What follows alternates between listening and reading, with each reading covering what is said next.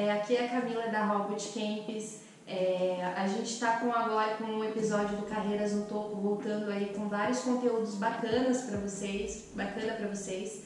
É, a gente está aqui também com a Ada Quintas, que é uma das nossas facilitadoras de UX Design e também é Manager de Design da Unish. É, a ideia desse episódio é a gente bater um papo sobre carreira, sobre quem está iniciando a carreira, migração, para quem está migrando aí no mercado de UX Design. É, e também a gente vai falar um pouco sobre liderança, né? A, a, a Adri, ela tá aqui com a gente. Seja muito bem-vinda, obrigada por topar, né? Conversar com a gente, ser sempre muito maravilhosa. E fale um pouco sobre você, as suas... Quem é você fora do, do Olish, né? Fora da facilitação da do, da HAL e você anda de skate também, né? Como que tá as aulas de skate, processo aí? Legal. Pronto, primeiro, obrigada pelo convite, muito bom estar de novo com a HAL. Tenho um carinho muito grande por qualquer iniciativa que envolva vocês, então contem sempre comigo. E sim, meu nome é Adriane, o pessoal me chama de Adri, então quem quiser me procurar nas redes vai me procurar como Adri Quintas, no LinkedIn, é, Instagram, qualquer outra rede. E hoje eu trabalho no Olist como manager de design, né? E também tenho o curso aqui, a facilitação do, do Bootcamp de UX Design. Na carreira, assim, já fiz um pouquinho de várias coisas, né? Vim da área de tecnologia, aí depois migrei para design, e de lá fui encabeçando mais conteúdos de liderança, mais conteúdos sobre é, gestão de design, influência do design dentro das empresas. E aí a gente vai conversando um pouco sobre isso também. Mas quem que é a, a Adri por trás da designer, né? Então, hoje eu sou filha do meio, né? Então, nós somos três designers na família. Meus pais conseguiram formar um, um trio de designers. Uhum. E aí a gente fala que a gente é ótimo em resolver problema, né? Porque, cara, na família ter três designers, né? Tipo, a gente tá sempre arranjando alguma coisa para melhorar, para resolver, para acertar, né? E sou uma pessoa super curiosa, sou daquelas que gosta de fazer as coisas pela primeira vez.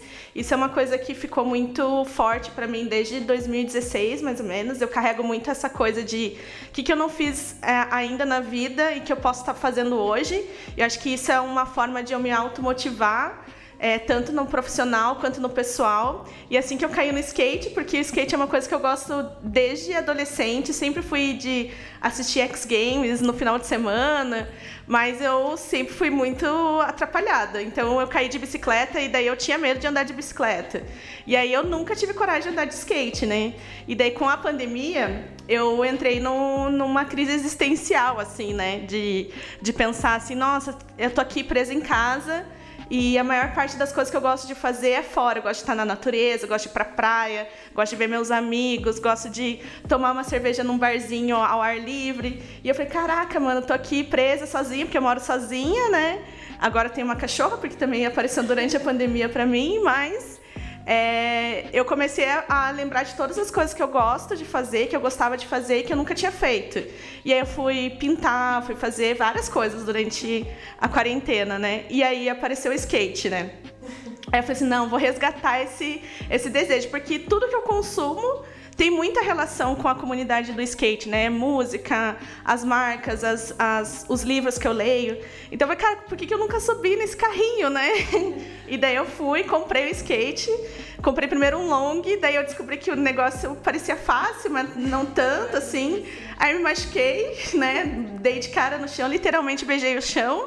E eu falei assim, epa, peraí, vou, acho que eu vou vou fazer o processo certinho. Daí eu comprei um skate street mesmo, e aí quando eu subi no street eu vi que não era tão fácil quanto um long.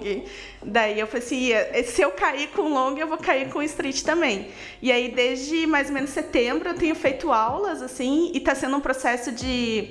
É, de autoconhecimento muito legal também, assim, de você enfrentar medos, de você enfrentar é, cada, você vê a sua própria evolução, você vê a mudança no seu corpo, a forma com que você lida. E eu acho que isso também transborda para o trabalho, assim, porque quando você também está se desenvolvendo, e eu gosto de compartilhar sobre isso com o meu time, assim, né? Porque eu acho que você, você se coloca numa posição vulnerável muitas vezes. Tipo, eu não sei fazer, eu tenho 35 anos e estou aprendendo a fazer isso pela primeira vez. E muitas vezes isso também é, age de uma forma positiva nas pessoas, né? Elas falam, cara, se ela também pode, se ela se arriscou, né? Que massa, você cria uma conexão com as pessoas que elas também sentem esse prazer de também estar tá se arriscando e assim por diante. Sim. Então isso volta de uma outra maneira, sem contar a amplitude de pessoas que agora eu conheço, que a gente conversa sobre essas outras coisas e tal. Mas então eu acho que a, a, o que a gente desenvolve no pessoal carrega muito para o profissional e o que a gente desenvolve no profissional influencia muito quem a gente como pessoa, sabe? Sim, eu acho muito legal isso. E aquela famosa frase, né, cara? Nunca é tarde para começar uma coisa. Isso é. A gente precisa levar tanto pro trabalho quanto pessoalmente. Super. É, e é muito legal você ter esse autoconhecimento, compartilhar essas questões com o seu time, porque durante a pandemia isso influenciou bastante a forma como a gente trabalha, como a gente está lidando com as nossas questões pessoais mesmo, né? Emoções e tudo super, mais. Super, super. Então a gente encontrar outras alternativas também, né, pra gente ser feliz né, dentro uhum. de casa e ser feliz no trabalho, né? Acho que isso é o principal. É, e você comentou, né, que hoje você é líder do, do lá do time de design da, da Duolish e você fez uma transição de carreira, né? Antes isso. a gente estava conversando que você era de de tecnologia e informação e você passou para design, assim, muito Sim. legal. Você pode contar um pouco como que foi essa migração de carreira, Sim. os desafios que você passou, sabe? E quais seriam assim as suas dicas assim para as pessoas que estão passando por essa migração agora mesmo, né? Porque é algo bem difícil. O mercado tem se movimentado muito rapidamente, né? Com essa aceleração digital. Então, pode contar um pouquinho desse processo? Sim, claro.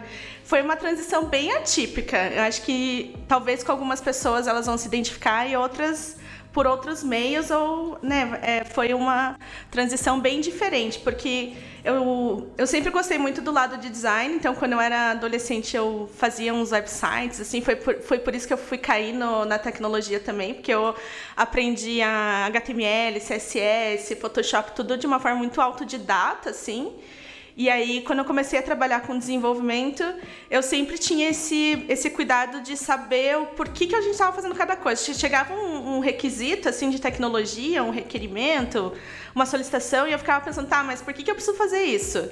Para que, que vai servir? Assim, porque é, era fácil de você receber um pedido, ah, coloca o botão X para fazer tal coisa, né? Mas mas o que, que isso de fato ia entregar de valor? Assim, eu tinha um pensamento de UX sem saber que era um pensamento de UX, assim, sabe? É, e era muito legal, porque eu fiquei trabalhei nessa empresa por muitos anos e eu, eles me, me convidavam várias vezes para ir para várias cidades no Brasil. Eu acho que eu conheci quase todos, todas as regiões do Brasil visitando clientes para implementar o sistema, assim, né? E aí era, foi, foi interessante porque aí eu eu via, eu conversava com o pessoal de tecnologia que entendia uma necessidade das pessoas, mas quando eu conversava com o usuário, era outra coisa que eles precisavam. Só que aí a, a tradução daquilo vinha de uma forma muito já específica, assim, sabe? E aí eu fui vendo que eu já tinha esse olhar de, de design mesmo no, no âmbito, ia trabalhando com tecnologia. E isso foi me destacando dentro da empresa, porque eu questionava, organizava as coisas de uma forma diferente. E aí eu recebi o convite para atuar como líder do time de tecnologia ali. Porque a gente não tinha na, nessa empresa um papel de designer lá. Era pura nem de agilidade, assim. Então era praticamente um, um método cascata, assim, só com desenvolvedores e desenvolvedoras. Então, foi legal porque eu assumi já esse cargo de liderança ali. E aí eu fiquei uns 4, 5 anos praticamente nisso, com gestão de projetos, e aí organizando um pouco mais. Então, comecei liderando umas 8 pessoas de tecnologia e terminei nas, nesse desafio com 40, assim. E aí, só que nesse final, eu já estava, como eu já tinha começado a entender sobre design, eu já estava me profissionalizando e me especializando nisso. Então, de lá para cá, na, naquela época eu fiz, a, fiz uma pós-graduação focada em UX e é, Service Design. E aí eu falei, cara, é com isso que eu quero trabalhar. Tipo, já entendi. Eu gosto do ambiente de tecnologia porque ele materializa aquilo que a gente projeta, assim. Eu não consigo eu, eu sou daquela que gosta de estar envolvida com projeto digital, assim, porque eu acho que a tecnologia potencializa e globaliza muito dessa, dessas, dessas possibilidades, assim. Mas é, eu falei, cara, não é mais no lado, no final, assim, do diamante que é codar que eu, que eu quero estar. Quero estar mais na estratégia. E daí foi um grande processo de desconstrução pessoal mesmo, porque aí eu entrei naquele dilema de que aí eu acho que é onde as pessoas se identificam, de às vezes você está num patamar de carreira que para você mudar de carreira você tem que é, você vai abrir mão financeiramente, você vai abrir de um mão de um estilo de vida, você vai abrir mão de de várias coisas que vão te dando medo e daí você continua seguindo naquela carreira porque é mais confortável assim. Exatamente. Então eu fui fui fazer processo de coach, fui fazer processo de terapia para começar a entender como que eu conseguiria fazer essa migração. Então foi um processo assim de mais ou menos um ano, assim. Daí, nesse um ano, eu conversei nessa empresa e falei, cara, eu quero me dedicar a isso, vai ser aqui dentro ou não vai ser aqui dentro. Mas, assim, é, e a gente foi conversando ao longo de vários meses, assim, então foi um processo bem bacana dessa, dessa empresa ter me apoiado nisso. E aí eu, eles me deram essa possibilidade de criar o time de design lá, porque eles entenderam que eles não iam conseguir alcançar resultados tão expressivos sem ter um time de UX lá dentro também, pensando num software que precisava se reinventar também, porque a tecnologia avançou, a tecnologia mudou.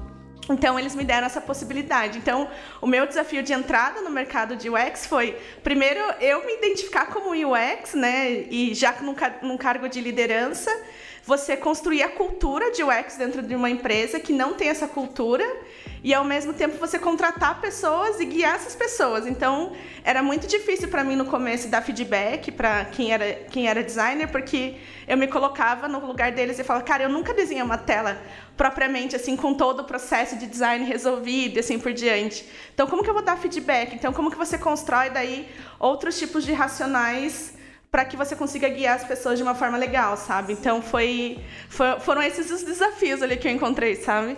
Legal. E eu acho que tem dois pontos aí, né? Você falou que é, na questão de transição de carreira, assim, tem muitas coisas que a gente leva em consideração e acaba desistindo no meio do caminho, né? Pelas dificuldades, obstáculos e até mesmo por você ficar ali. É, é, ali na, onde você está já numa posição confortável, né, que você já sabe as coisas, mas é interessante falar também que tem muita gente que está querendo fazer essa transição de carreira e acha que não sabe de nada, uhum. né, para onde ela quer ir. Mas você, por exemplo, você já sabia um pouco de UX mesmo sem saber que você sabia, né? Sim. né? Você já estava trabalhando ali é, é, fazendo essa ponte entre pessoas usuárias, entre todos os stakeholders, né? Então isso que é bacana, é você olhar para você, no que você já sabe, o que, você já entende e desenvolvendo isso também. E hoje em dia tem uma facilidade muito grande porque a comunidade é muito grande, né? Quando eu estava fazendo essa migração, a, a comunidade estava se fortalecendo, mas já tinha uma série, estava começando a bombar eventos de design no Brasil, em Curitiba, então eu me empoderei muito dessas coisas coisas. Eu pensei assim, qual a melhor forma de eu aprender sobre a realidade do mercado de design é, sem estar no mercado de design? Foi é, essa, eu fiquei com essa pergunta na cabeça. E daí eu comecei em eventos de, de design, comecei a, a, ler mais sobre a comunidade. E às vezes eu mandava mensagem para as pessoas: Oh, como que você faz tal, tal situação, sabe? E aí eu ia conversando com outras pessoas. Então, muito do que eu aprendi sobre o mercado de design não foi vivendo o mercado, foi ouvindo o que outras pessoas tinham passado. Então eu já tinha, tipo, até um backlog na cabeça, tipo, ah, se acontecer esse tipo de coisa, talvez eu possa ir usar essas, essas ferramentas, essas dicas.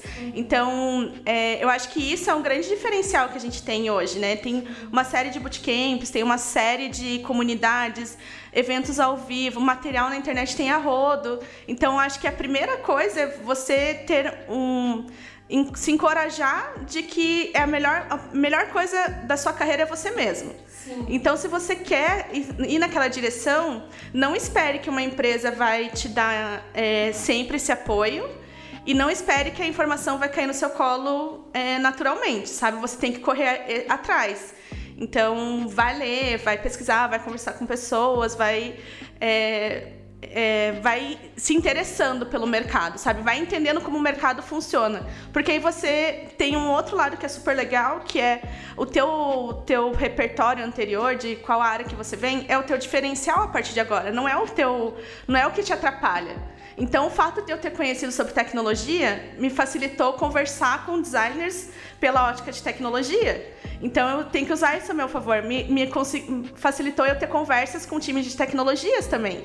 Então a gente tem que usar o nosso repertório a nosso favor e entender que é o nosso diferencial. Não é porque eu não tive uma formação em design que eu não vou ter é, uma forma de contribuir com o mercado. Eu vou contribuir de uma outra forma. Então, uma, uma pessoa que é psicóloga vai se destacar por uma outra coisa. Uma pessoa que vem da área de advocacia vai se, se diferenciar por essas outras habilidades, sabe? E eu acho que isso entra também a questão de desenvolvimento profissional, né?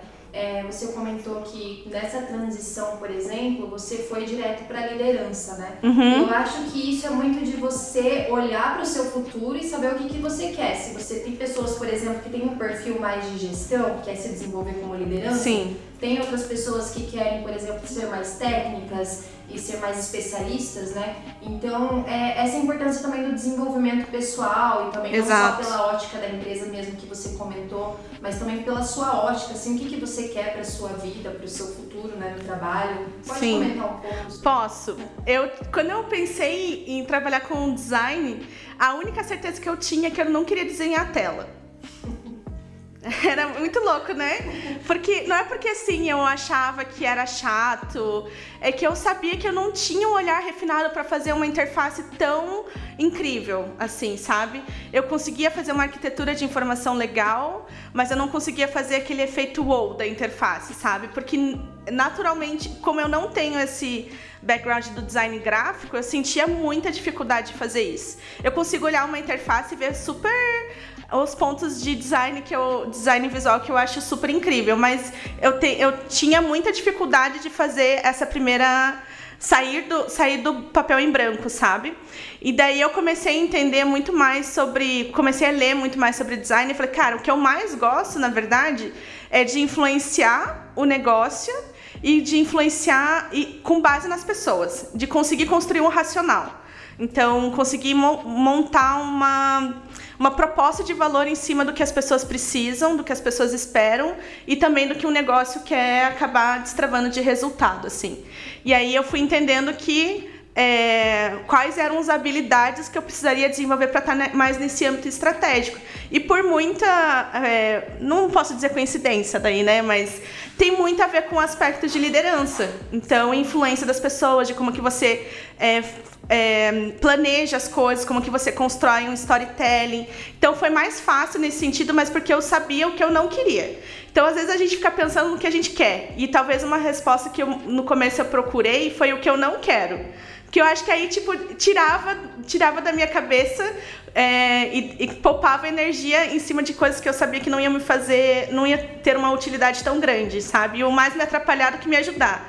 E aí abriu um leque enorme de outras coisas que eu poderia focar, sabe? Sim, é, isso é muito legal. Tem um case assim mesmo pra mim que é, no começo assim eu trabalhava como telemarketing no começo de tudo. E aí quando eu saí disso, eu peguei e pensei pra mim, cara, eu não quero trabalhar com telemarketing. Cara, isso me abriu mundos, assim, e eu tô aqui onde eu tô hoje, né? Trabalhando Legal. tendo essas conexões, então eu acho que isso que você falou é bem importante, é bem legal.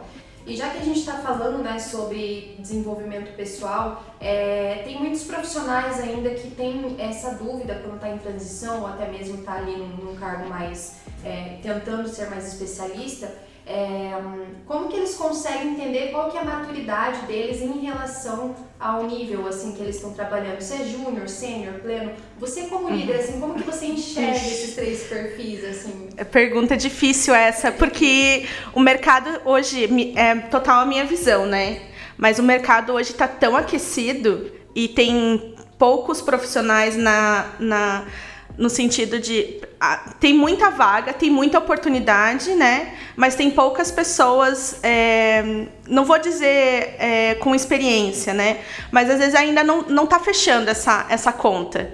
E aí o que, que acontece, né? O, o mercado perde um pouco ah, o padrão de como que você avalia quem é júnior, quem é sênior, quem é pleno. Então cada empresa acaba tendo hoje uma forma de avaliar isso. E o que eu acho que é difícil, porque aí às vezes uma pessoa, eu já entrevistei várias pessoas que elas vieram como sêniors, vieram com vieram de um cargo sênior e quando entraram no nosso processo, eu falei, cara, você tá no nosso nível é pleno.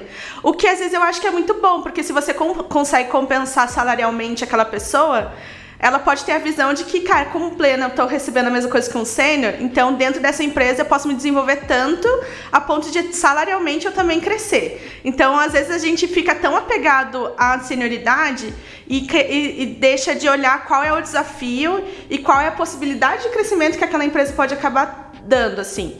É, mas hoje o que eu olho para separar entre júnior, pleno e sênior, ou especialista nesse sentido, é o aspecto da, da autonomia, o quanto a pessoa tem uma segurança e uma autonomia de desempenhar o processo de design, então quanto que ela precisa ou não só de receber feedback, mas orientação, refinamento, né? Se a gente precisa estar ali, o quanto que a gente é, investe de energia para guiar essa pessoa e até o nível de influência que ela tem. Então eu vejo que é é, o lado hard é o quanto que ela tem de autonomia e o lado mais soft é o quanto que ela tem de influência, argumentação, storytelling, uso de dados, que é construir racional mesmo, assim.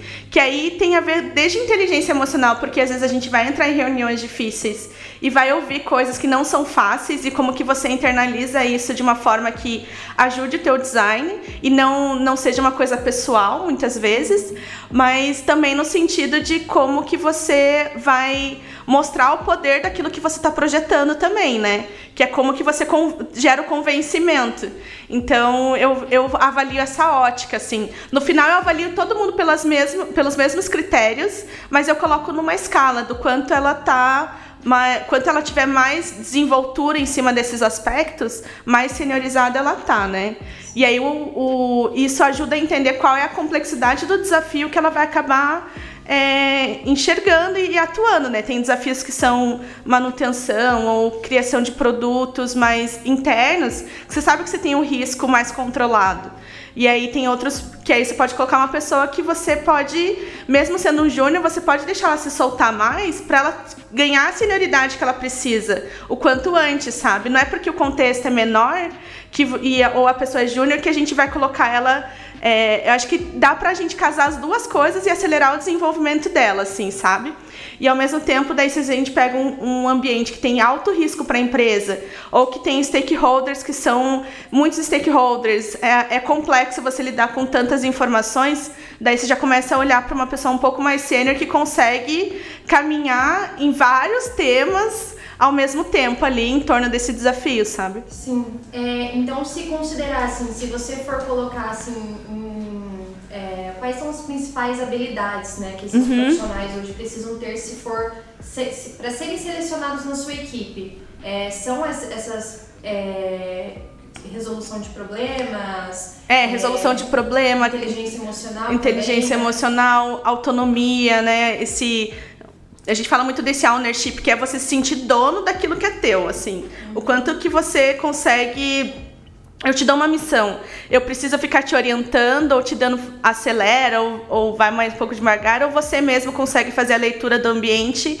e se sentir dono daquilo. É, então, argumentação, storytelling, olhar de dados para construir racionais, sair, da, sair desse lado mais. É, no, é, mais do gut feeling, assim, sabe? Colocar, conseguir fazer com que o dado traga uma argumentação sólida, né? Porque é muito fácil uma empresa falar assim, ah, eu, eu sou, eu, eu gosto de olhar os dados e sou drivado nos dados. Outra coisa é você realmente ver isso na prática. E muitas vezes é você conseguir criar um racional de argumentar, inclusive argumentar dizendo para um diretor ou para uma diretora de que a análise dele não está fazendo sentido, porque você tem outros dados. E aí isso também te mostra o quanto você é sênior em relação a isso, né? De quanto que você se sente confortável de ter conversas difíceis também. Sim. Não, isso é extremamente importante mesmo. E é algo assim que tem que ser desenvolvido também na prática, né? Eu acho que a decisão baseada em dados, né? Tomar decisões uhum. baseadas em dados é É sempre um sonho, mas é uma é, é mas é uma é difícil de você colocar às vezes Sim, em prática. É, exatamente. É, e deixa eu te, deixa eu te perguntar, é, a gente tem né, notado assim, essa movimentação também do, da, das equipes de design, é, no qual profissionais eles estão envolvidos também mais com o time de produtos. Né? A gente uhum. vê as pessoas de UX é, tendo uma conexão né, maior ali com o time de, de, produto. Como que é essa relação, assim, você acha importante também esses profissionais terem essa noção de produto, é, desse desenvolvimento, todo o ciclo né, que é desenvolvido durante ele? É, e como que é essa sua relação da sua equipe com o time de produto hoje? Legal. Eu acho extremamente relevante essa sinergia. E eu ah, coloco junto o time de tecnologia também. A tríade, né? Produto, experiência e tecnologia. Porque assim, você pode é, não construir tão bem o racional do ponto de vista estratégico que vem no produto.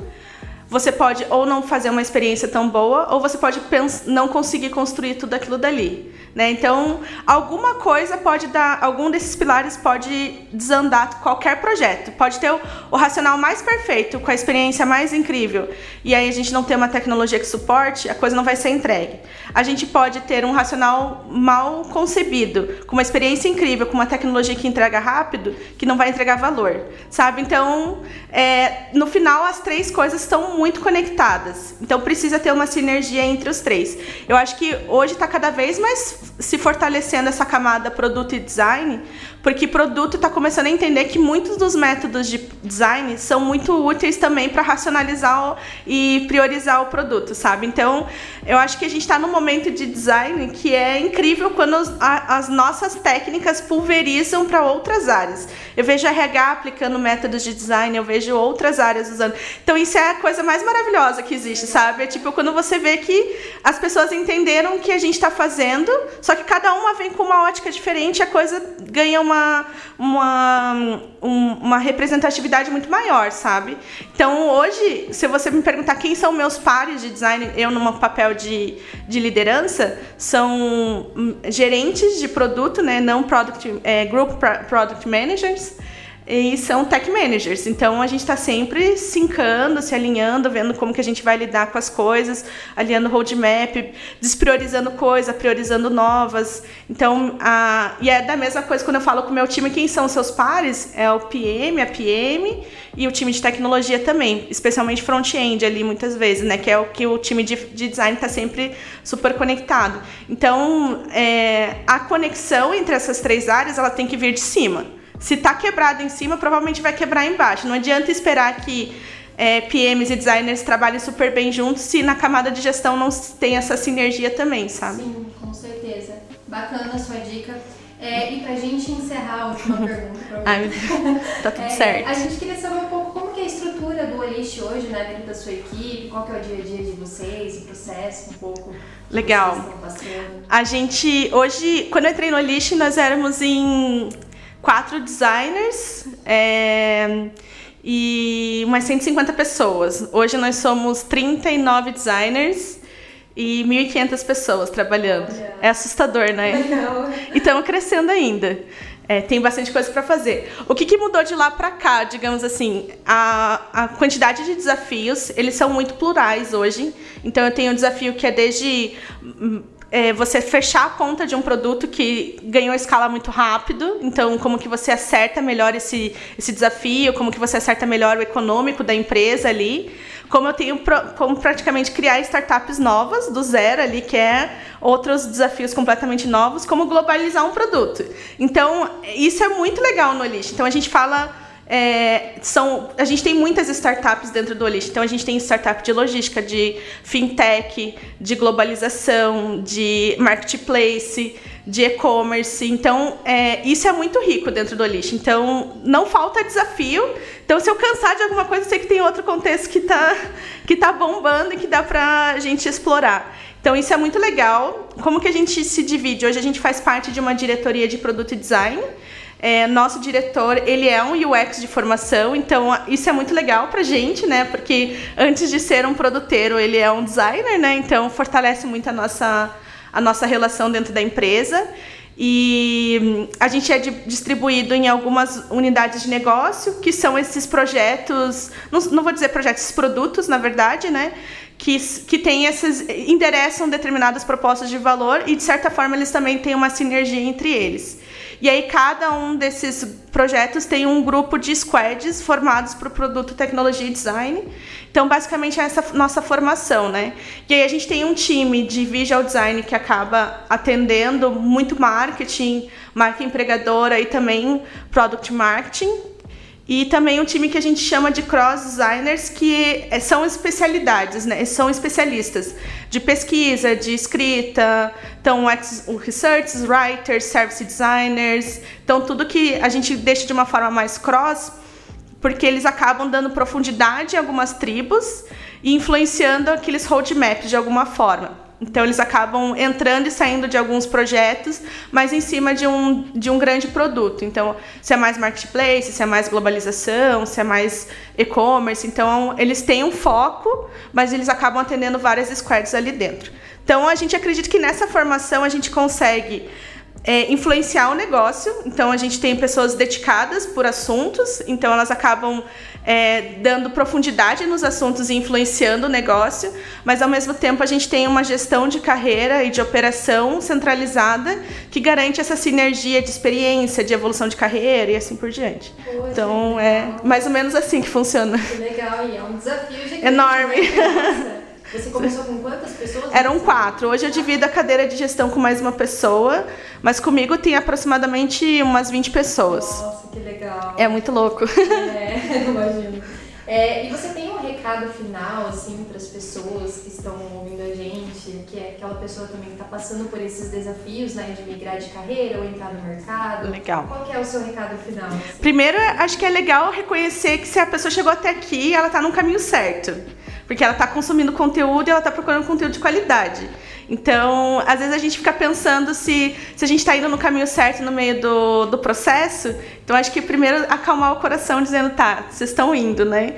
Então, tá funcionando e em algum lugar vai dar. E eu acho que o segundo é essa curiosidade de entender como o mercado funciona, sabe? Então, não esperar que de fato a, a vaga caia no seu, no seu colo, né? Eu fiz, eu enquanto eu estava fazendo a minha migração, eu fui organizar evento para ver como que as coisas funcionavam, para criar networking.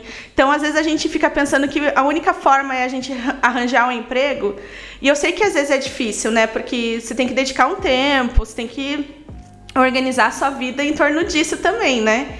Mas vale a pena você dedicar um tempinho por semana para é, ler sobre a comunidade, ler sobre as pessoas, puxar as pessoas para fazer uma mentoria. Eu fui bem caruda muitas vezes de mandar mensagem, pô, essa pessoa aqui, eu gosto quando ela fala sobre liderança em design. Daí eu mandava uma mensagem para ela e falava, pô, se, se um dia tiver na tua agenda tranquilo, bora bater um papo. E às vezes as pessoas têm medo de fazer isso. A pessoa que não, não tem interesse de contribuir na comunidade, você vai sentir que ela não está afim de conversar com você.